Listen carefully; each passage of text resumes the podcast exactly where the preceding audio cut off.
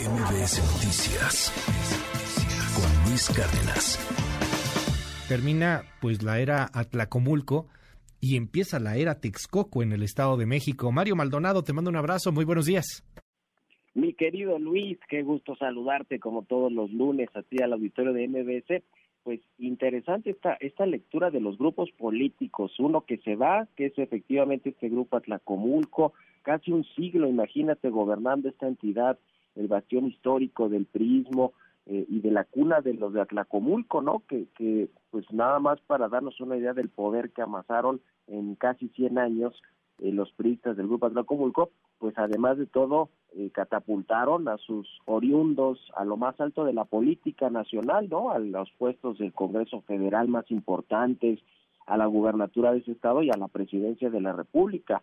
Eh, además, son figuras políticas pues históricas y emblemáticas de la cultura política que hoy tenemos. El profesor Carlos Jan Rodríguez, Carlos Jan González, perdón, Isidro Favela, que fueron algunos de los, pues se dice fundadores o por lo menos de los principales liderazgos que se le conocen al grupo Atlacomulco, que con esta elección de ayer domingo, en la que perdió el, una de las terceras generaciones de este grupo, que es ni más ni menos que el gobernador actual Alfredo del Mazo, tercera generación de, de, digamos, de este apellido del Mazo que gobernó el Estado de México y que, bueno, pues ahora se está despidiendo con este triunfo de Delfina Gómez. Y ahora, como ya lo decías, pues llega otro grupo político que no sé si tenga los mismos vicios o si pueda ser una especie de grupo Atlacomulco, el nuevo grupo que llegó a gobernar el Estado de México, Luis, es el grupo Texcoco, que eh, encabeza y que cofundó Higinio Martínez, eh, senador de Morena actualmente,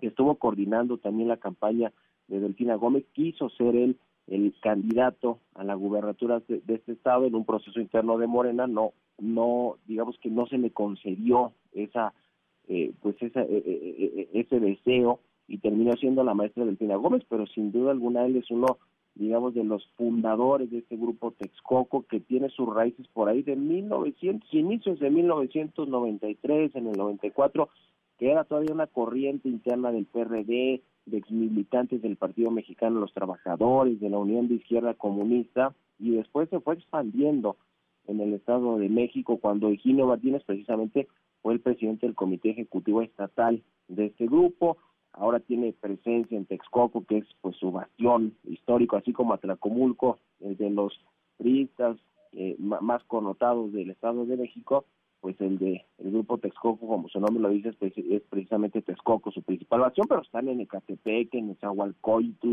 en muchas de estas zonas del oriente del Estado de México, que fue precisamente donde arrasó la maestra Delfina y le permitió sacar de distancia de estos eh, nueve puntos eh, eh, finalmente a Alejandra del Moral. Eh, vamos a ir viendo cómo se va a, aquilatando, pues estableciendo este grupo Texcoco en el poder, ya en el máximo poder del Estado de México, con un Horacio Duarte que va a ser el secretario de gobierno de la maestra Delfina Gómez como gobernadora, que, que finalmente le quitarán el liderazgo a Eugenio Martínez eh, de, este grupo Texcoco, que fue que, eh, eh, él quien lo cofundó y quien invitó de alguna manera a Horacio, Duarte y después a la maestra Delfina que se unieran a este grupo Texcoco.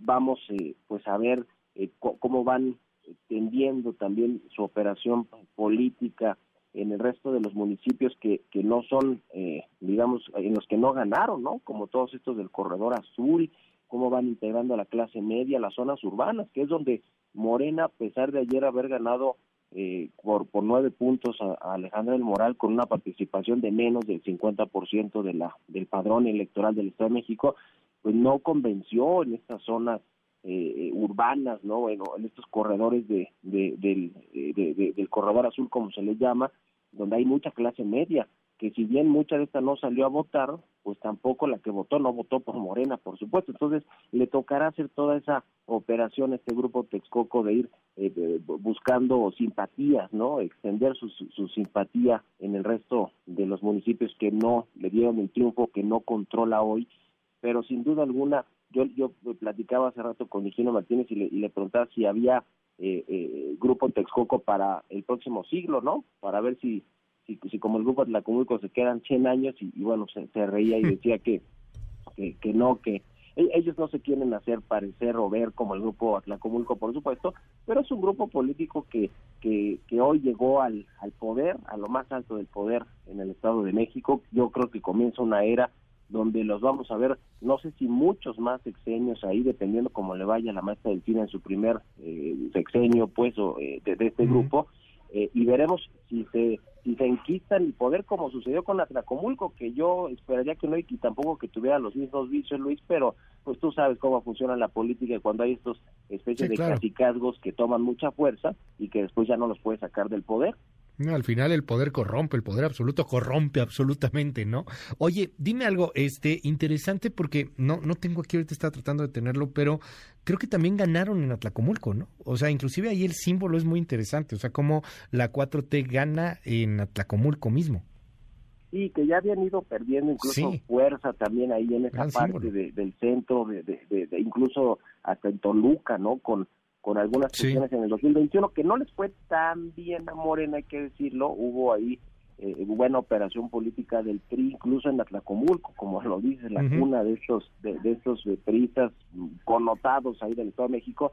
Eh, yo, yo tampoco ahora mismo tengo el dato, Luis, si, si lo si, si perdieron ahí este, posiciones. Me parece que, que ese más bien se eh, digamos que la, la, presidencia municipal eso se, votó en el 21, pero bueno, ahora finalmente tuvo que haber aportado votos para un lado para otro.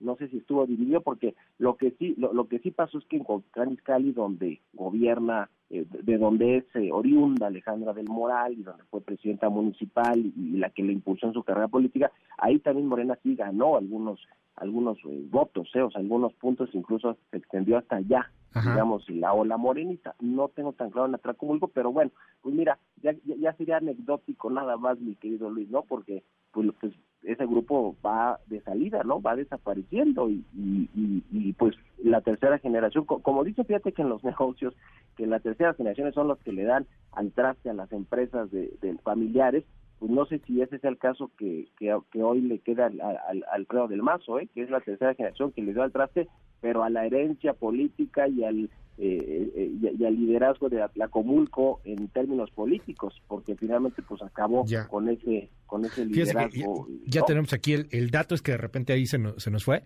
Este, sí, ¿no? En Atlacomulco igual pues es que eh, yo quisiera conocer tu opinión en eso, Mario, pero pues a mí 10 puntos sí se me hace un friego, ¿no? O sea, 9 puntos sí se me hace un friego, o sea, una cantidad brutal. Atlacomulco va Delfina 53%, Alejandra del Moral 43%, por ejemplo. Cuautitlán, que fue la que gobernó Alejandra del Moral, pues también la, la pierde este, y va ganando Delfina. ¿Cómo viste esta diferencia? 50 pues o sea, lo que tenemos hoy, ¿no? Este, más o menos 9 puntos de diferencia entre Delfina y Alejandra.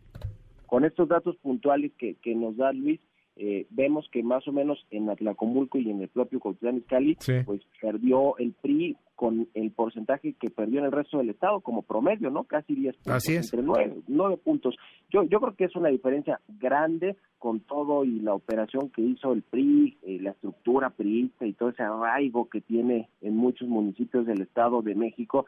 Sin embargo, creo que también las encuestas en general fallaron, porque la mayoría, tenemos que decirlo, salvo creo que la de reforma, la de Lorena Becerra, eh, eh, salvo esa, todas las le daban 13, 15, 18, 20 puntos, ¿no? Y se quedó en 8.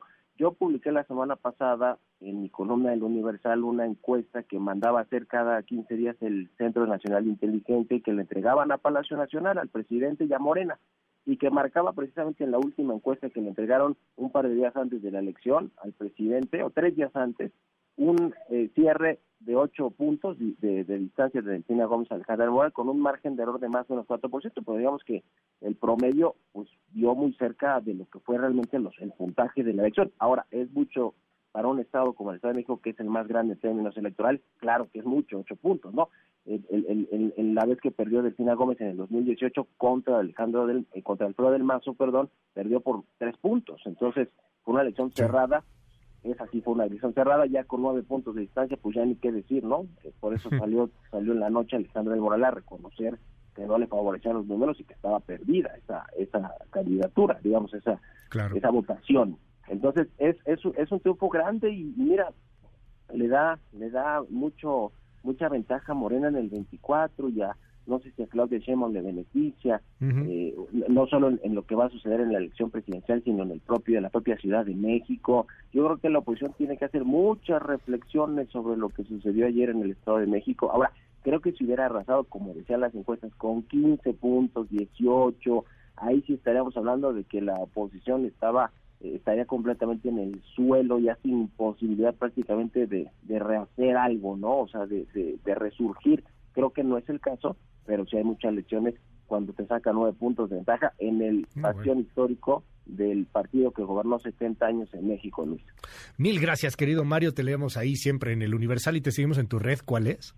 Estoy en Twitter, en la cuenta arroba Mario Mayo, en la cuenta arroba el CEO también con toda la información económica y financiera. Un abrazo Luis y muy buenos días. MBS Noticias con Luis Cárdenas.